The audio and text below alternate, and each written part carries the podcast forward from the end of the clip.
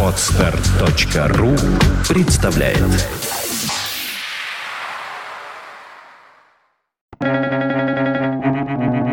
Свободное радио Компьюлента Вы слышите только то, что понимаете. Гёте.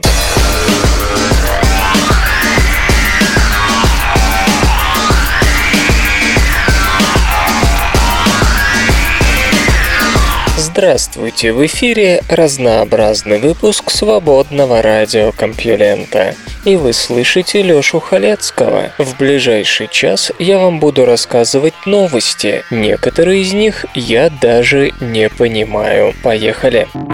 Наука и техника Эхо большого взрыва, возможно, неправильно понято.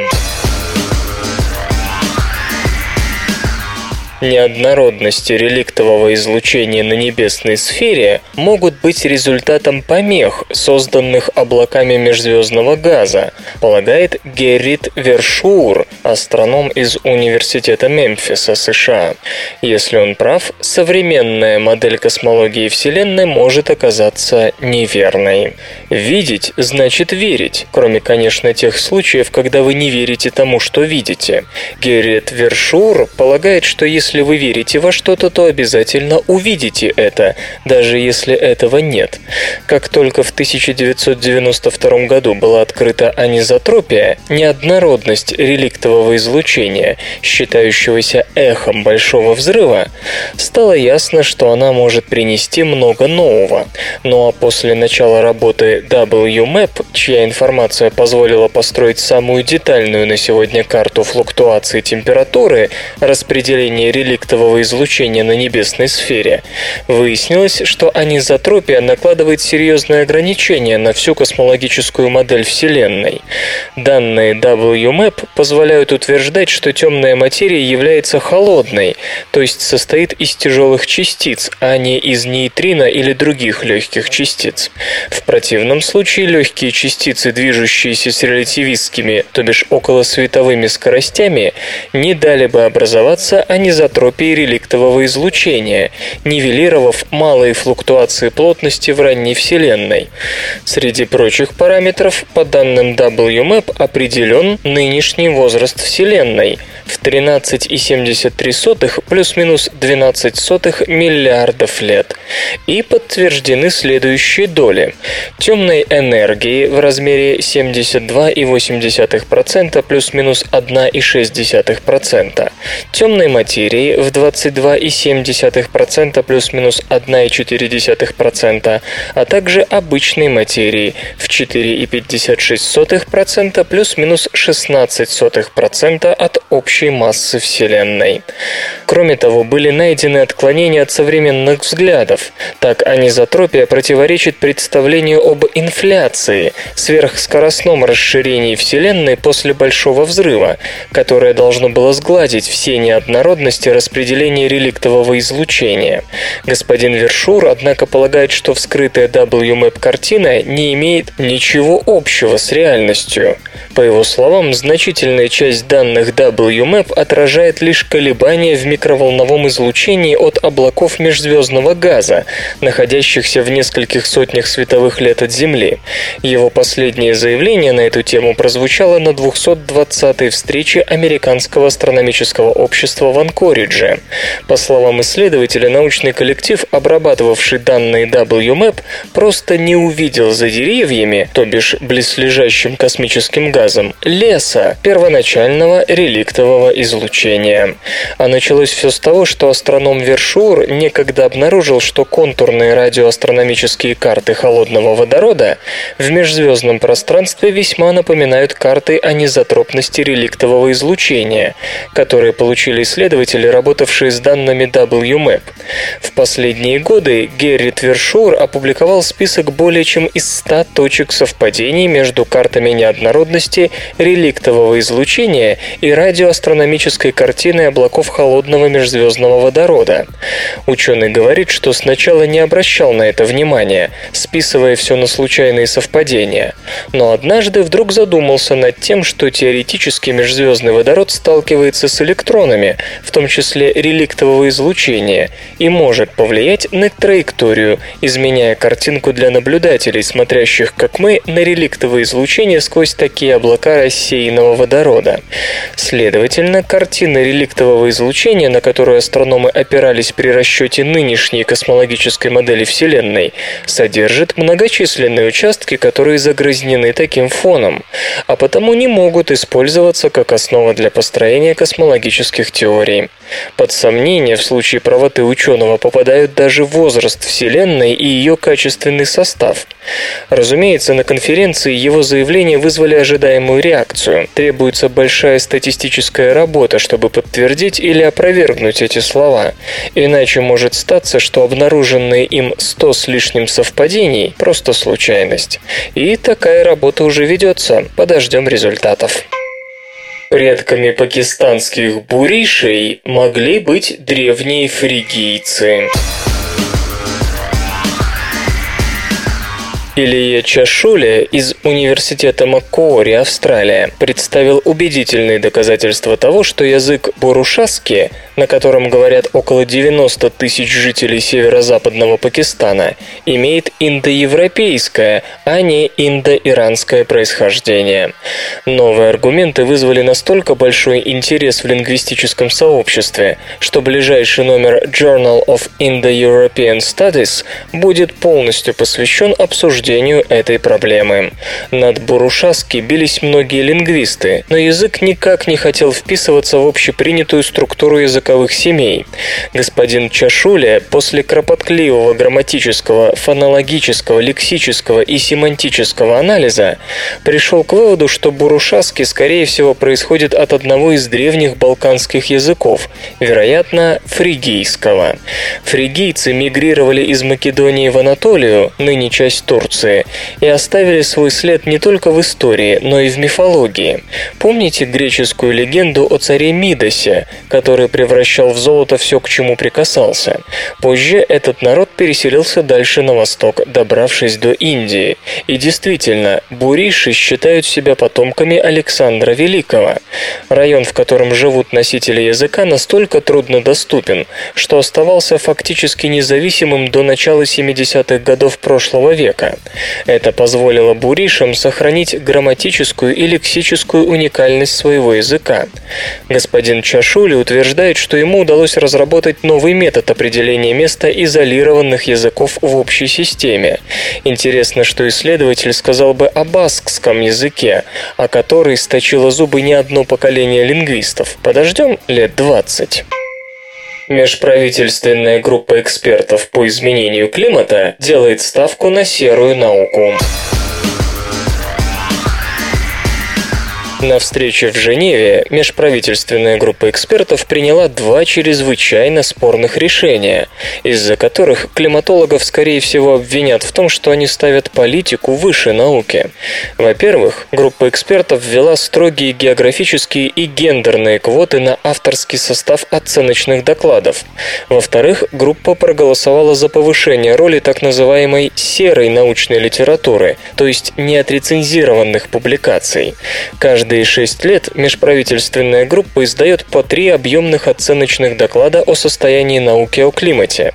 Последний на данный момент увидел свет в 2007 Публикация следующей партии начнется через год, и ряд специалистов сомневается в том, что исключение лучших ученых из числа составителей и внимание к исследованиям мутного качества существенно повысят научную ценность докладов. Однако старший научный сотрудник межправительственной группы Телма Круг КОК, представляющая Бразилию, на подготовительном мероприятии к конференции ООН по устойчивому развитию, пояснила, что многим ученым из развивающихся стран трудно пробиться во всемирно известные рецензируемые журналы. Мол, поэтому и нужны географические квоты и внимание к серой литературе. Это позволит избежать перекосов в пользу западной научной школы и даст возможность высказаться носителям иной точки зрения. Раньше авторы докладов, около 30 человек, выбирали являлись межправительственной группой из числа наиболее авторитетных ученых мира. Разумеется, в основном это были представители Европы и Северной Америки. Теперь последние разрешено делегировать не более четырех человек, тогда как Африке предоставлено пять мест. Кроме того, в каждую из трех рабочих групп обязательно должны входить представители всех континентов, и чем больше там будет женщин, тем лучше. Что касается серой науки, то материалы, не получившие в свое время экспертной оценки, привели к скандалу, разгоревшемуся в 2010-м. В последнем оценочном докладе указывалось, что гималайские ледники растают через 30 лет. Выяснилось, что это результат то ли опечатки, то ли ошибки, которая оказалась растиражирована в околонаучной литературе и впоследствии просочилась в доклад межправительственной группы. Кроме того, на недавней встрече в Женеве группа отказалась от утверждения, что к 2020 году урожаи в Африке снизятся вдвое на фоне климатических изменений. Этот прогноз тоже был взят из серой литературы. Некоторые специалисты призвали межправительственную группу к полному отказу от подобных материалов. Вместо этого участники совещания установили критерии их использования.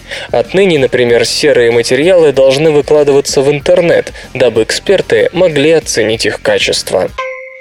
Еще одно исследование подтвердило антропогенный характер глобального потепления.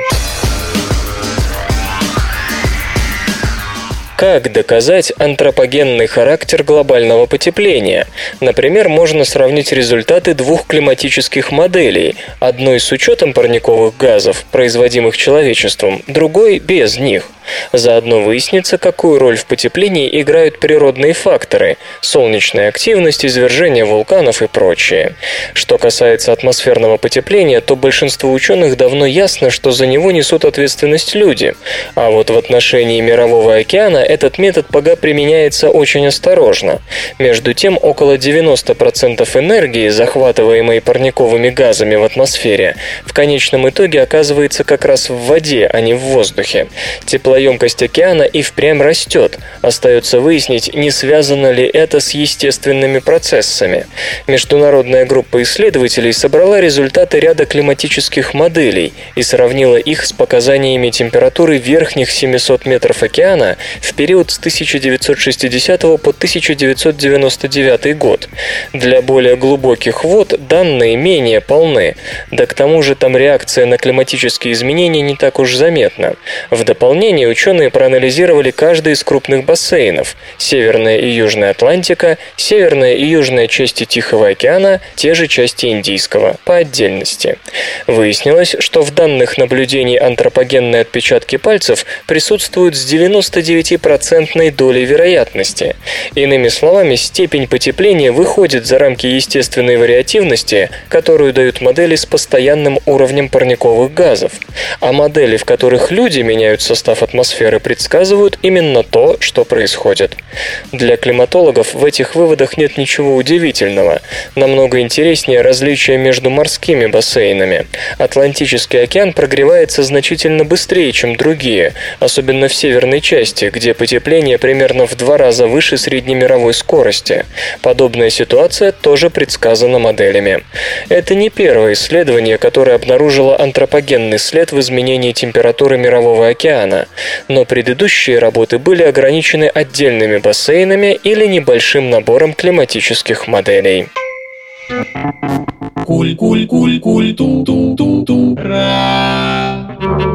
Компьютер рождает музыку из шума, имитируя биологическую эволюцию. Развитие музыки от новаторов барокко до современного авангарда можно представить следующим образом.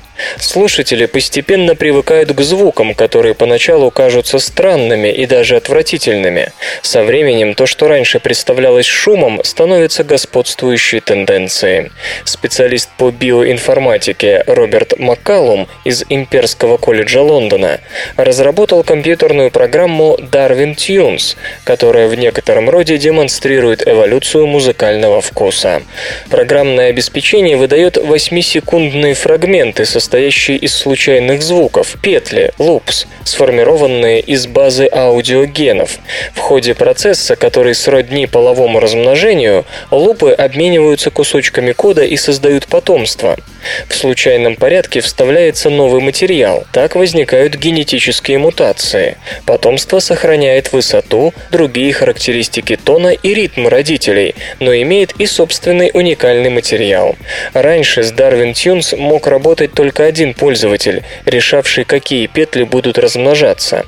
С одной стороны, это имело смысл, ведь зачастую один единственный гениальный композитор способен определить дальнейшее развитие музыки, по сути навязав его части аудитории, которая немедленно начинает считать себя самой передовой. Но в действительности, конечно же, развитие музыки – процесс многонаправленный и очень сложный, с участием огромного количества людей и вкусов, ведь Бетховен, например, не был столь популярен, как Битлз. Господин Маккалум отмечает, что однопользовательская версия могла дать представление о работе отдельно взятого композитора, которого исследователь сравнивает с заводчиком породистых собак, но она не способна была показать, как музыка развивается во всем своем многообразии. Новая версия Darwin Tunes адаптирована для интернета. В тестировании приняли участие почти 7 тысяч человек. Они оценивали каждый звуковой цикл по пятибальной шкале. В соответствии с законом выживания наиболее приспособленные петли, получавшие максимальные оценки, скрещивались и порождали новые фрагменты. Потомство снова оценивалось, и таким образом слушатели вывели около двух с половиной тысяч поколений. Официальный эксперимент на этом завершился, но пользователи продолжали игру. В конечном итоге то, что поначалу было случайным шумом, превратилось в приятную музыку. С Моцартом не сравнить, но все же. Господин Маккалум подчеркивает, что своей программой он вовсе не собирается отправить на пенсию современных композиторов. Darwin Tunes не смогла произвести то, что действительно тронуло бы сердце и душу аудитории. В определенный момент искусственные секвенции перестали получать все более высокие оценки, навеки оставшись на уровне той легкой музыки советского эфира, о которой Иосиф Бродский писал, что у нее нет автора, она творится самим теле- и радиоприемником. Возможно, дело в том, что в природе ДНК двух родителей не передаются потомству случайно. Ребенок получает по одной копии гена каждого из родителей, и гены работают, когда, где и как они должны работать. Поэтому в новой версии программы разработчики хотят повысить контролируемость процесса производства потомства и тем самым вывести искусственную музыку на более интересный уровень. В тестировании смогут принять участие до миллиона человек. Названы лучшие башни 2012. Каждый год Совет по высотным зданиям и городской среде обитания, некоммерческая организация при Иллинойском технологическом институте США, выбирает сооружения, в которых идеально сочетаются экологичность, изобретательность и красота. В этом году победителями стали строения родом из Австралии, Италии, Канады и Катара. Кроме того, башне из Абу-Даби впервые вручен отдельный приз за инновации. Награждение пройдет в октябре в Чикаго. Только в прошлом году было завершено возведение 88 зданий высотой более 200 метров, а жюри в это время рассмотрело 78 заявок. Вот результаты этой напряженной работы. В категории «Лучшее высотное здание Америки» победили Absolute Towers, расположенные в Миссисауге, быстро растущем пригороде Торонто, Канада. Одна из этих башен по понятным причинам названа в честь Мерлин Мэрилин Монро. Сдать их планируется в следующем месяце. Этой парочке сопутствуют три более традиционных небоскреба. Общая стоимость проекта 470 миллионов долларов. Не секрет, что асимметрия в архитектуре резко увеличивает цену вопроса. От основания до вершины Мерлин извивается на 209 градусов. И эти жилые дома не исключение. Более половины общего бюджета ушло на эту женственную парочку. Каждый этаж и каждая квартира квартира отличается от всех остальных, поэтому архитекторам и инженерам пришлось поломать голову над размерами опорных стен и колонн. Они даже разработали особый кран, чтобы завершить проект в разумные сроки. Проблем подкинул и суровый климат. Поскольку каждый этаж имеет непрерывный балкон, инженерам пришлось придумать способ предотвратить разгерметизацию квартир. Получившиеся термопрокладки оказались настолько эффективными, что их, возможно, запатентуют. В общем, Absolute Towers – одно сплошное новаторство. Автор работы – Matt Architects. Высота первой башни – 179,5 метров, 56 этажей. Второй – 158 метров, 50 этажей. Лучшей башней Азии и Австралии 2012 признано сиднейское строение номер один по Блай-стрит стоимостью 270 миллионов долларов. Завершенное весной прошлого года офисное здание эллиптической формы с видом на порт может похвастаться таким впечатляющим набором экологического функционала, что Совет по зеленому строительству Австралии даровал ему аж 6 звезд. Очистные сооружения в подвале восстанавливают 90% сточных вод, которые затем отправляются на крышу для обслуживания солнечных батарей и систем кондиционирования. Очевидно, что архитекторы полностью выложились, пытаясь сократить углеродный след своего творения. Один Блай – это также первый крупный небоскреб в Австралии с внешними жалюзи, кои тоже экономят энергию, отражая солнечный свет. Для максимальной эффективности их ориентация на солнце меняется в течение дня – Наконец, потребляемая электроэнергия уменьшается благодаря впечатляющему атриуму на южной стороне здания, что по сути освещает все этажи. Это первый лауреат конкурса из Австралии. Авторы проекта Engine Hoven Architects и Architectus. Высота 135 метров, 28 этажей. Палаццо Ломбардия – первый победитель из Италии. Это большой офисный комплекс в Милане и новая резиденция правительства Ломбардии. Проект, который обошелся в 505 миллионов долларов, был завершен в начале 2011 -го. Сравнительно узкая башня высотой 161 метр визуально опирается на криволинейную серию строений, имеющих от 7 до 9 этажей высоту и 14 метров в ширину. Все они спрятаны за двухслойной стеклянной стеной, внутри которой находятся специальные автоматические заслонки, в нужные моменты затеняющие помещение в целях пассивного энергосбережения. Южная сторона башни отделана солнечными панелями. Близость к подземной реке позволяет палаццо Ломбардия пользоваться теплообменом с грунтовыми водами. Автор Пайкоб Фрид Partners. Высота 161 метр и 40 этажей. Ближний Восток и Африка представлены башней из Дохи, которая выделяется даже на фоне всех остальных инновационных проектов Катара последних лет. Проект Проект стоимостью 126 миллионов долларов был завершен в марте прошлого года. Поражающий воображение фасад состоит из слоев сложно нарезанного алюминия и напоминает машрабии – резные окна, распространенные в арабском мире. Под алюминием расположено стекло с отражающим слоем, что позволяет снизить затраты на охлаждение офисов. Каждый этаж представляет собой башню внутри башни с панорамным видом. На востоке раскинулся прекрасный залив залив. На юге порт, на западе лежит Доха, к северу простирается раскаленная пустыня. Замечу, что это первое крупное высотное здание, в котором применяется система взаимосвязанных железобетонных колонн, которая устраняет необходимость в сердцевине. Это нововведение позволило не только выделить больше места для арендаторов, но и возвести 27-этажный стеклянный атриум. Автор – ателье Жана Нувеля. Высота 238 метров метров, 46 этажей. Специальный приз за инновации отдан башням-близнецам из Абу-Даби, Объединенные Арабские Эмираты, под названием Аль-Бахар. Их фасады снижают поглощение солнечной энергии с помощью проверенного веками метода Машрабии, упомянутого выше. Фигурные решетки обнимают около половины поверхности строений. Солнечные панели на крышах, приподнятые в южном направлении, удовлетворяют потребность зданий в электричестве электричестве на 5%. Именно они питают оборудование, открывающее и закрывающее систему затенения. Автор проекта AEDAS Architects. Высота 145 метров, 29 этажей. Напоследок осмелюсь предложить вашему вниманию еще один экспериментальный проект, который, если его все-таки воплотят в жизнь, тоже сможет претендовать на победу. Это извивающаяся башня Lightning Tower, разработанная перуанской студией Lix Architecture. Каждый блок небоскреба поворачивается на 45 градусов, создавая в плане крестообразную фигуру. Это позволит каждой квартире иметь панорамный вид на близлежащий парк и океан. Строить будут в Лиме, если будут. Каждый блок представляет собой по сути даже не квартиру, а двухэтажный особняк с террасой для сада и бассейном. Благодаря геометрической игре все они имеют доступ к солнцу и ветру. И да, Изображение всех перечисленных небоскребов вы можете увидеть на странице этой новости на сайте compulenta.ru. Эти забавные ученые.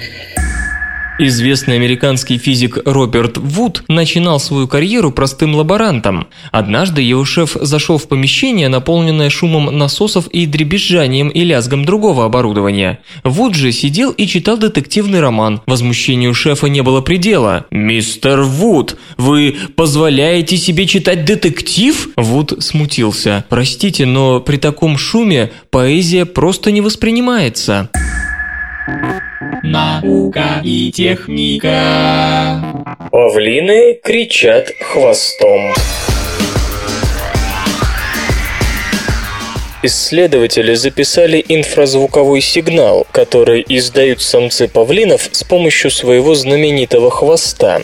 Павлины известны не только своим роскошным хвостом, но и крайне неблагозвучным криком. Долгое время считалось, что сей вопль – единственное средство общения у этих птиц пока исследователи из Университета Манитобы, Канада, не обнаружили еще один звуковой сигнал павлинов, который, правда, недоступен человеческому уху. На ежегодной конференции Общества исследователей поведения животных зоологи сообщили, что павлины, точнее самцы павлинов, могут издавать инфразвук, а делают они это с помощью своего хвоста. Если понаблюдать за самцом, который развернул хвост, можно заметить, как время от времени по хвостовым перьям проходит мелкая дрожь, разбегающаяся от основания хвоста хвоста к краю. Звуки, которые сопровождают такую тряску, похожи на шорох листвы, но это лишь то, что может уловить человеческое ухо. Исследователи выяснили, что при этом получается еще один звук, частотой ниже 20 Гц, который самец направляет с помощью раскрытого хвоста. Перьевой круг с загнутыми краями служит чем-то вроде тарелки передатчика. То, что птицы или зверь могут испускать инфразвуковые сигналы, не новость. Такая же способность есть, например, у глухаря. Но павлины в этом смысле уникальны, потому что инфразвук у них используется для общения. Когда зоологи прокручивали записанный инфразвуковой сигнал другим павлинам, то самки начинали беспокойно озираться, а самцы отзывались знаменитым мяукающим воплем. По словам ученых, у птиц это единственный пример использования инфразвука для коммуникации. Смысл сообщения, которое павлины передают друг другу с помощью звучащего хвоста, не вполне ясен, но вероятно, так в густых кустарниках удобнее предупреждать друг друга об опасности. Как растения контролируют собственные гормоны? Ученые расшифровали структуру и функцию ферментов, контролирующих поведение всех растительных гормонов. Исследователи знают о существовании растительных гормонов со времен Чарльза Дарвина, но до сих пор эта область науки остается одной из самых загадочных.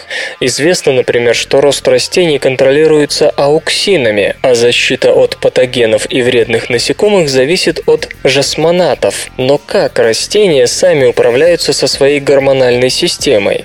Активность гормонов должна регулироваться, оборонная включаться при непосредственной угрозе, а чрезмерная активность ауксинов, например, может вызвать истощение и гибель растения. Исследователи из Вашингтонского университета в Сент-Луисе сумели расшифровать механизм, с помощью которого растения управляют собственными гормонами. В статье, опубликованной в журнале Science, они описывают структуру белков GHR, древнего семейства ферментов, возникшего около 400 миллионов лет назад. Нынешние мхи обладают несколькими вариантами генов GHR, с которых, вероятно, все и началось. Но вообще среди растений число этих ферментов превышает сотню. Первый ген семейства был секвенирован еще в 1984 но для чего он нужен, сказать никто не мог. Понадобились объединенные усилия кристаллографов, биохимиков и специалистов по сворачиванию белка, чтобы выяснить, чем занимаются ферменты семейства GHR. Оказалось, что именно они определяют судьбу всех растительных гормонов. GHR связывает молекулу гормона, молекулу аминокислоты и энергетическую молекулу АТФ и на первом этапе превращает АТФ в АМФ и пришивает ее к гормону. Активированный таким образом гормон готов к тому, чтобы модифицировать его аминокислотой. Это второй этап работы GHR. Аминокислота, пришитая к гормону, служит как бы инструкцией к применению. Она либо активирует его, либо подавляет его активность, либо вообще направляет гормон на деградацию. Например, добавление аминокислоты изолейцина к одному из жасмонатов активирует его, а прошивка аспарагиновой кислоты к ауксину списывает молекулу гормона в утиль. О масштабах активности GHR можно судить хотя бы потому, что, к примеру, у Arabidopsis thaliana всего 5% ауксина находится в активной форме. Остальные молекулы держатся в спящем состоянии про запас. Хотя теперь ученым предстоит выяснить, что влияет на активность самих GH3, результат работы все равно трудно переоценить. Во-первых, исследователям впервые удалось раскрыть структуру этих загадочных растительных ферментов и показать, чем именно они так важны для жизни растения. Во-вторых, уже сейчас можно представить, какие практические последствия это может иметь для сельского хозяйства. Не будет преувеличением сказать, что тот, кто научится управлять гормональным регулятором, получит контроль над всей жизнью растения. Вертикальный корабль начнут строить в этом году. Сооружение Sea Orbiter вертикального судна, проект которого разработан французским архитектором Жаком Ружери, стартует в 2012 заявили представители Франции на международной выставке Экспо 2012, проходящей в Йоссу, Южная Корея. Половина 51-метрового вертикального судна будет погружена в воду. При этом в высоту оно значительно больше, чем в длину – 21 метр и ширину 9,8 метра. Зачем? Во-первых, его основное назначение – наука, и океанологам должна быть предоставлена возможность пребывать в изучаемой среде непрерывно, в течение долгого времени. Кроме того, обычные погружаемые аппараты пугают подводную жизнь, заставляя ее таиться. Свет, движение, пузырьки воздуха – все это непривычно. А вот сооружение долгое время, находящееся на глубине, увлекаемое течениями и включающее двигатели только для того, чтобы избежать столкновения с другими судами, это совсем другое дело. Впрочем, таким требованиям удовлетворил бы и Жюль Вероновский Наутилус, иными словами, любая подводная лодка. Так зачем же нужна выступающая верхняя часть?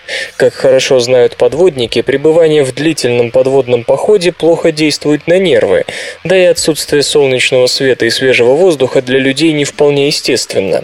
Sea Orbiter должен будет годами дрейфовать по гольфстриму и иным течениям, а смену экипажа желательно проводить как можно реже. А значит, для психологической устойчивости научного коллектива из восьми человек, да и двух профессиональных моряков, которые будут отвечать за управление, необходимы условия, позволяющие снизить моральный износ. В общем, Sea Orbiter будет иметь и научные лаборатории с техническим оборудованием, и жилые помещения с необходимой бытовой техникой. А также спортзал, библиотеку и зоны отдыха. Есть и надводные смотровые площадки с круговым обзором. Хотя осадка судна достигает почти 30 метров, дополнительно предусмотрены, во-первых, погружаемые роботы, управляемые по проводам и способные достичь 100-метровой глубины, а во-вторых, традиционные пилотируемые и беспилотные глубоководные аппараты, а также, понятно, водолазные костюмы и прочее оснащение. Диапазон глубин исследования до 600 метров. Кстати, вертикальная форма судна оказалась весьма волноустойчивой, за что надо поблагодарить расположенные у самого дна цистерны с питьевой водой и топливом, биодизель. При испытаниях в бассейне Sea Orbiter не смогли устрашить даже 15-метровые волны. Две смотровые площадки расположены на высоте в 5 и 13 метров соответственно. На нижней будет находиться капитанский мостик, а на верхней – развлекательная зона для научного персонала. Двигатели, кстати, тоже находятся над водой, что должно обеспечить их эффективное функционирование. При этом они вырабатывают электроэнергию, приводящую в движение основные электромоторы, расположенные под водой. Так что с точки зрения двигательной установки перед нами дизель-электроход – тип двигательного устройства, которому в следующем году исполнится 110 лет. Но вот в качестве топлива запланировано применение биодизеля, а энергетические потребности ученых и экипажа будут удовлетворяться солнечными батареями. Кстати, электромоторы будут иметь рекуперативный режим, поэтому во время дрейфа по течению они также смогут вырабатывать немного энергии за счет медленного вращения винтов течения. Стоимость научного судна планируется удержать в рамках 43 миллионов долларов. Общая цена проекта 52 миллиона 700 тысяч, что для сооружения такого типа, да еще и построенного в Европе, немного.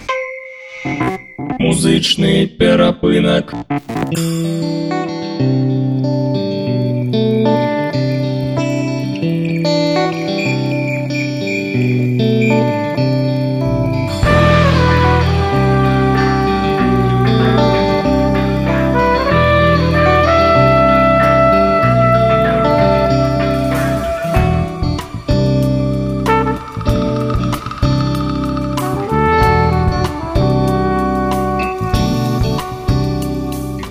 Сегодня в эфире свободного радиокомпьюлента группа Fun а получать эстетическое удовольствие мы будем от песни «Скажи мне».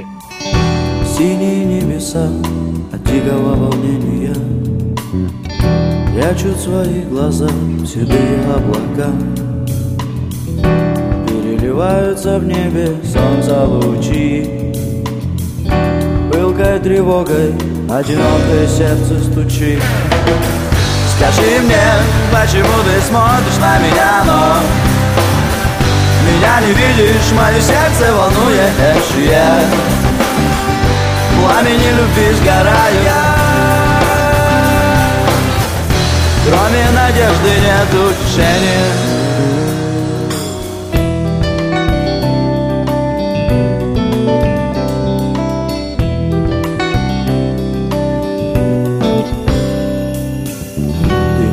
неотразима И когда на улице зима Любовь необъяснима, но так необходима.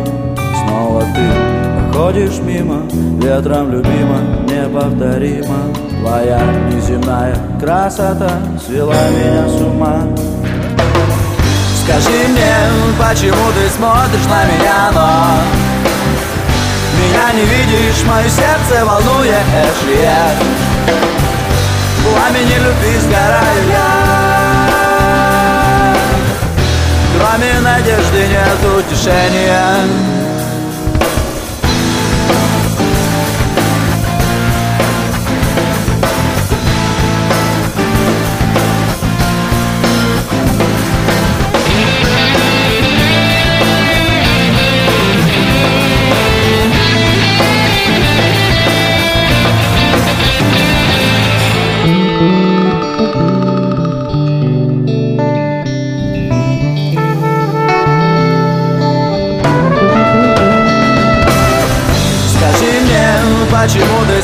на меня, но Меня не видишь, мое сердце волнуешь, yeah. Пламени любви сгораю я Кроме надежды нет утешения.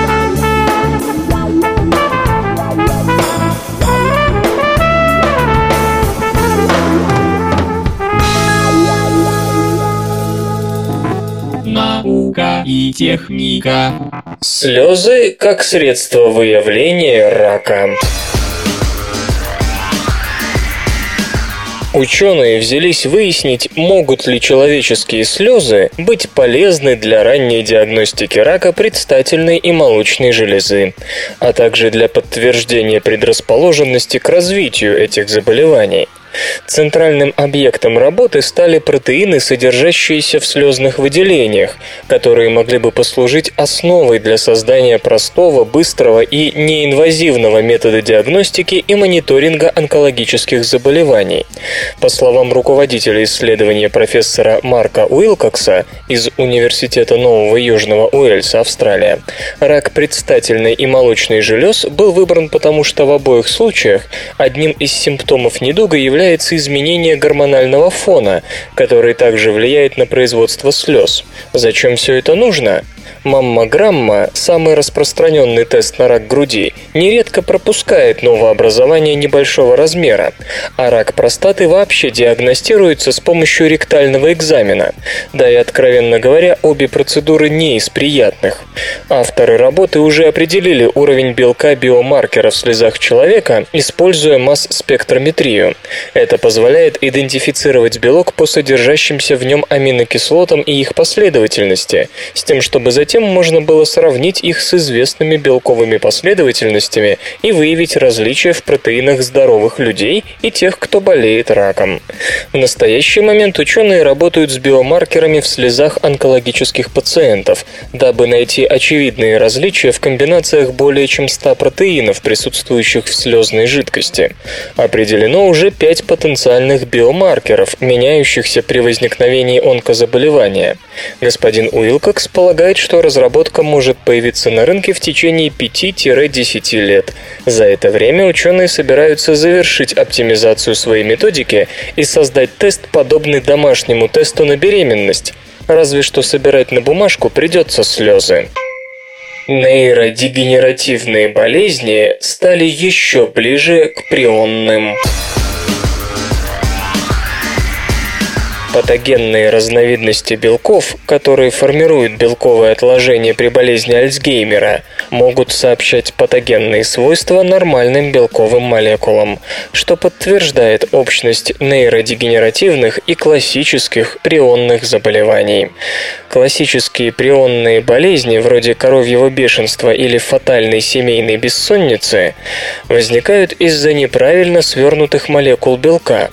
Подавляющее большинство белков имеет уникальную пространственную структуру, но у некоторых таких структур может быть две. Если белок по какой-то причине приобретает одну из них, его молекулы начинают слипаться в мультимерные агрегаты, которые в итоге убивают клетку. Отличительная черта прионных болезней в том, что молекула в плохой пространственной конформации может заразить молекулы с хорошей, то есть способствовать их переходу в плохую.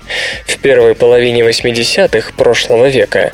Первооткрыватель прионов Стэнли Прузинер предположил нейродегенеративные расстройства, такие как синдром Альцгеймера, имеют ту же природу, что и обычные прионные болезни. Симптомы были весьма схожи. В нейронах начинают накапливаться характерные белковые отложения, что приводит к разрушению нервной ткани. С тех пор и повелось считать нейродегенеративные болезни ближайшими родственниками прионных. Но ясных доказательств этому не было. Зато были эксперименты, в которых мышам вводили в мозг экстракты амилоидных бляшек, формирующихся при болезни Альцгеймера. И у таких мышей действительно появлялись симптомы нейродегенерации. Но эти результаты были отвергнуты из-за двусмысленности условий эксперимента. Оставалось неясным, какой именно белок вызывает болезнь. И вот группа ученых из Калифорнийского университета в Сан-Франциско под руководством самого Стэнли Пру Рузинера, сумела подтвердить гипотезу 20-летней давности. Исследователи вводили мышам очищенный бета-амилоид, белок, который является основным компонентом белковых отложений при болезни Альцгеймера. Мыши были снабжены геном флуоресцентного белка, который начинал светиться при появлении в мозгу пресловутых бляшек. В статье ученые пишут, что очищенному бета-амилоиду понадобилось от 5 до 6 месяцев, чтобы инициировать появление новых бляшек по всему мозгу животного. Чтобы окончательно убедиться, исследователи поставили аналогичный эксперимент, но уже с синтетическим белком, который уж точно не мог иметь никаких иных белковых примесей. Результат повторился, хотя синтетический белок был менее эффективен, чем очищенный природный. Авторы работы говорят, что разные варианты бета-амилоида могут по-разному влиять на образование белковых отложений. Однако можно считать доказанным то, что плохой белок способен передавать патогенные свойства нормальным непатогенным молекулам. То есть нейродегенеративные заболевания стали еще ближе к своим прионным кузинам. Скорее всего, таким же свойствами обладают и альфа-синуклеин, образующий отложения при болезни Паркинсона, и белок СОД-1, сопутствующий болезни Лу Геррига, ну и другие белки.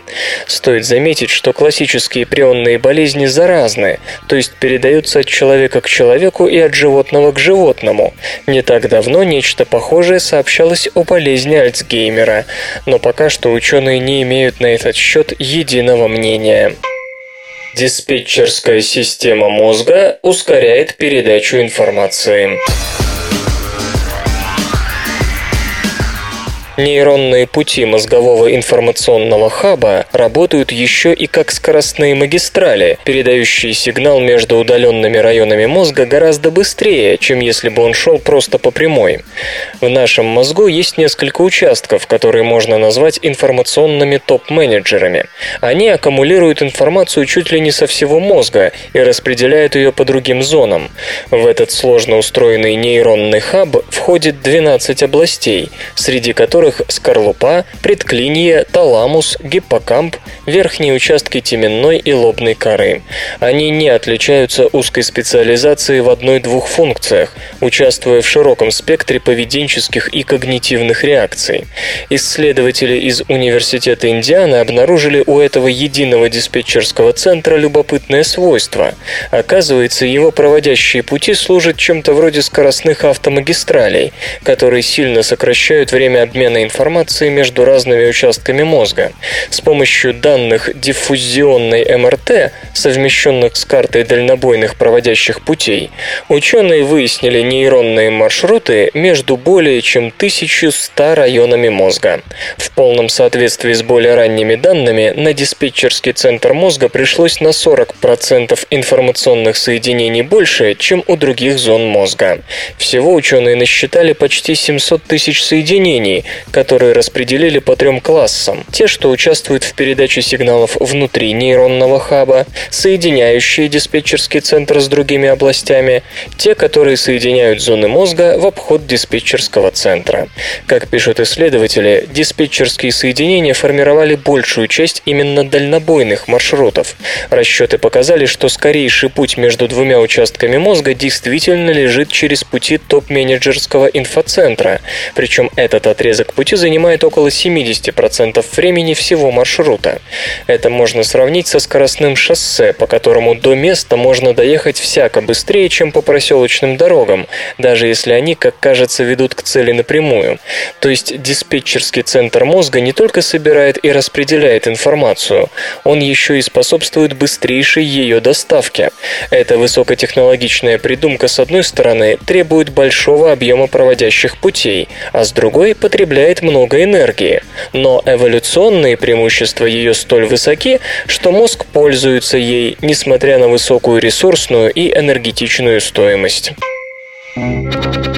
Железо и гаджеты. Microsoft представила собственные планшеты Surface. Компания Microsoft, как и ожидалось, анонсировала собственные планшетные компьютеры под управлением операционной системы Windows 8. Устройства объединены в линейку Surface. Представлено два планшета. Один из них выполнен на процессоре с архитектурой ARM и использует платформу Windows RT. Устройство располагает сенсорным дисплеем CreaType HD размером 10,6 дюйма, слотом слотом для карт microSD и полноразмерным портом USB 2.0. Объем интегрированной флеш-памяти может составлять 32 или 64 гигабайта. Толщина корпуса из магниевого сплава равна 9,3 мм. Вес новинки 676 граммов. Второй планшет построен на процессоре Intel Core третьего поколения, изготовленного по 22-нанометровой технологии. Программная платформа Windows 8 Pro. Гаджет оснащен экраном ClearType Full HD размером 10,6 дюйма и разрешением 1920 на 1080 пикселов. Флеш памяти может быть от 64 до 128 гигабайт. Слот microSD-XC, интерфейс USB 3.0 и мини-дисплей-порт также имеются. Толщина планшета 13 12,5 мм, вес 903 грамма. В задней части корпуса обеих новинок имеется откидная подставка, позволяющая устанавливать их на столе, например, при просмотре видео. Есть две камеры, фронтальная и тыловая. Microsoft предложит для планшетов обложки с клавиатурой Touch Kava и Type Kava. Первая, чувствительная к прикосновениям, имеет толщину 3 мм. Традиционная клавиатура Type Kava незначительно толще 5 мм. Аксессуары будут доступны в различных цветовых вариантах. Планшет Surface на базе Windows RT появится в продаже во второй половине года после официального релиза новой операционной системы. Модель под управлением Windows 8 Pro выйдет тремя месяцами позднее. Цену устройств Microsoft пока не раскрывает.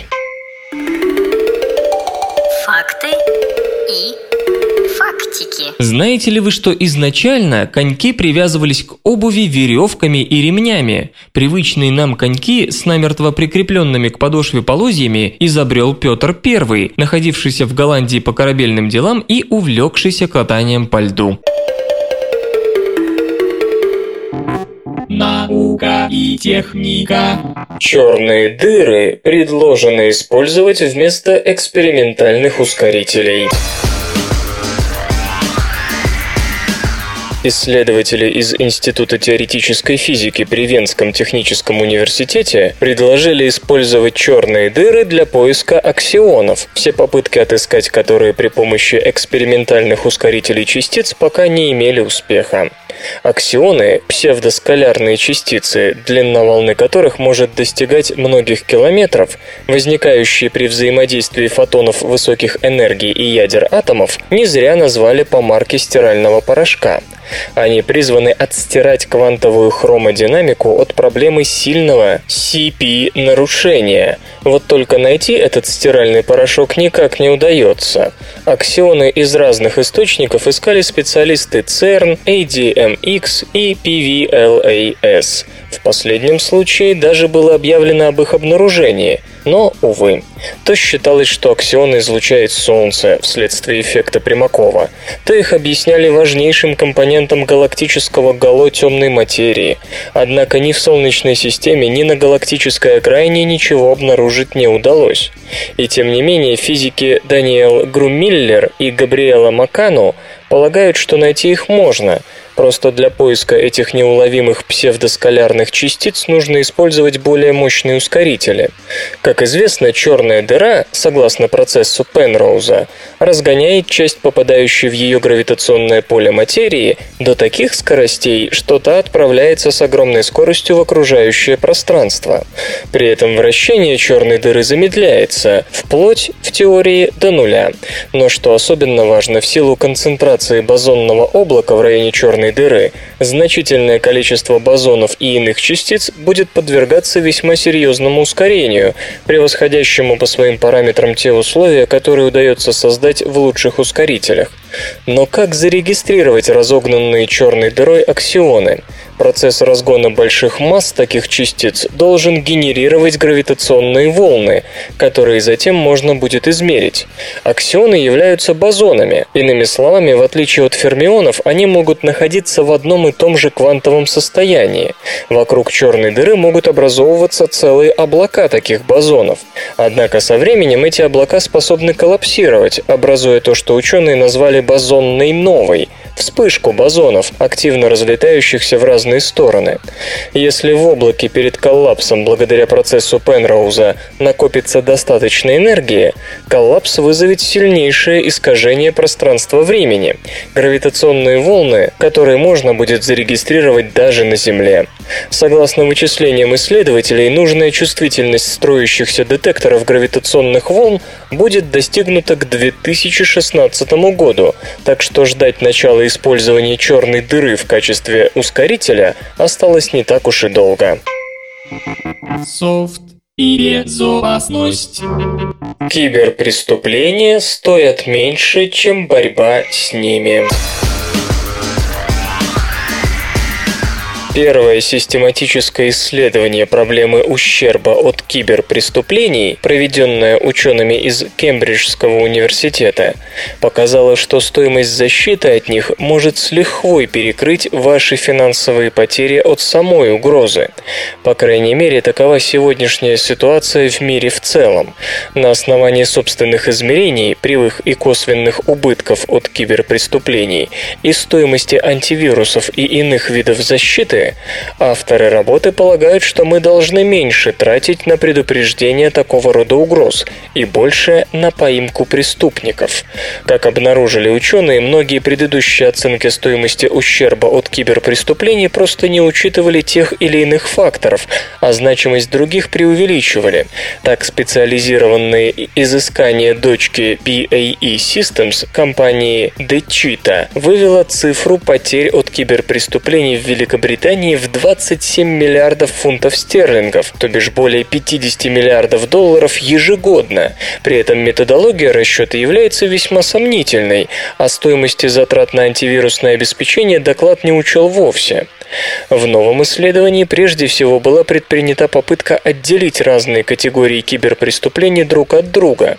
К примеру, хищения в сфере соцобеспечения и налоговых сборов, все чаще перемещающиеся, как и сами эти системы, в киберпространство, оцениваются учеными в сотни фунтов в год на гражданина Великобритании. Воровство средств с кредитных карточек и при онлайновых банковских операциях в десятки фунтов.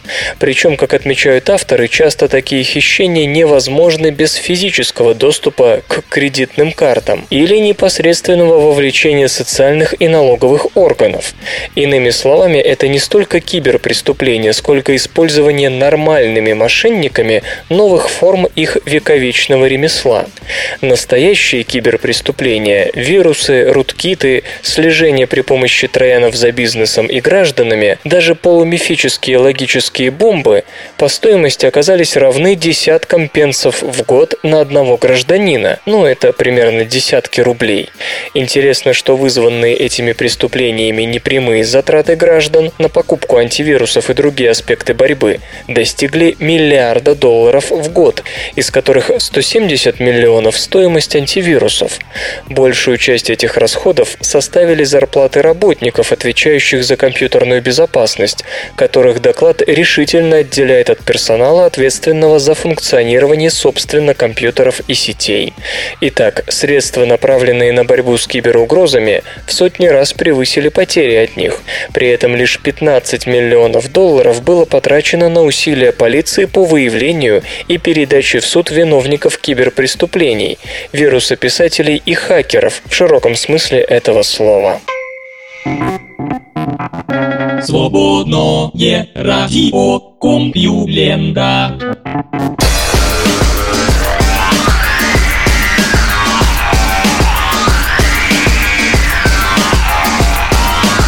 Разнообразный выпуск СРК подошел к концу. Загляните на сайт компьюлента.ру, там новостей еще больше. Ну а меня, Лешу Халецкого, вы обязательно услышите завтра. Обещаю и держите себя в руках. Свободное радио Компьюлента. Скачать другие выпуски подкаста вы можете на podster.ru